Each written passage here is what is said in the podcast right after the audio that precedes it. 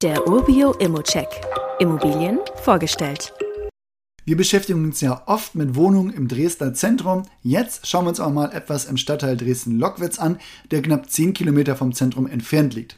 Dafür wird es jetzt auch etwas grüner und die Bebauung weniger dicht. Der Stadtteil besteht aus verschiedenen Wohngebieten mit unterschiedlichen Wohnformen. Darunter haben wir Einfamilienhäuser, Reihenhäuser und auch Wohnungen. Aufgrund der etwas weiteren Entfernung zum Stadtzentrum ist Lockwitz wirklich eine ruhige Wohnalternative. Die Lage hat aber auch etwas sehr Besonderes. Dresden-Lockwitz liegt in der Nähe des Elbtals und ist von grünen Landschaften und Hügeln umgeben. Und apropos Erholung, in der Nähe der Wohnung haben wir auch einen Tennisplatz und einen Erholungsstollen.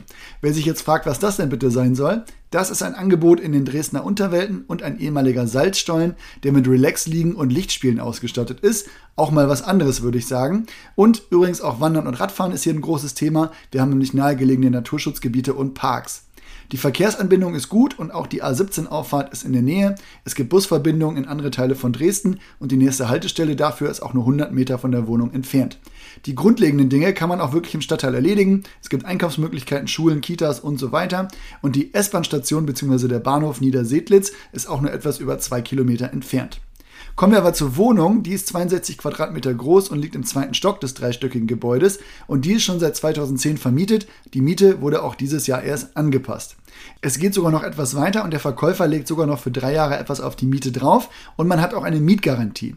So kommt man auf sehr gute 8 Euro, 18 Euro kalt pro Quadratmeter. Ich bin übrigens auch sehr angetan, wie die Mieter hier mit der Wohnung umgehen. Ich würde jedenfalls keine Probleme erwarten. Man kauft sich hier ein ordentliches Mietverhältnis ein.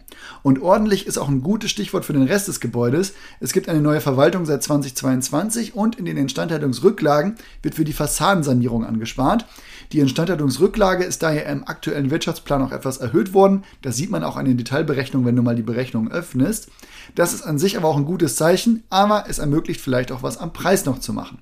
Aufgrund der langjährigen Vermietung und der Lage ist das auf jeden Fall für mich sehr interessant. Wenn du das auch so siehst, gib gerne eine Anfrage ab und wenn du noch zusätzliche Gründe brauchst, ein Stellplatz ist auch dabei und wir haben auch keine Provision. Man steigt also sehr eigenkapitalschonend ein. Wie immer gilt aber auch hier, das ist nur meine persönliche Einschätzung zur Immobilie. Du solltest dir selbst ein Bild davon machen und die Unterlagen studieren. Zudem können sich der Cashflow und die Zinsen durch deine eigene Bonität und andere Entwicklung jederzeit ändern.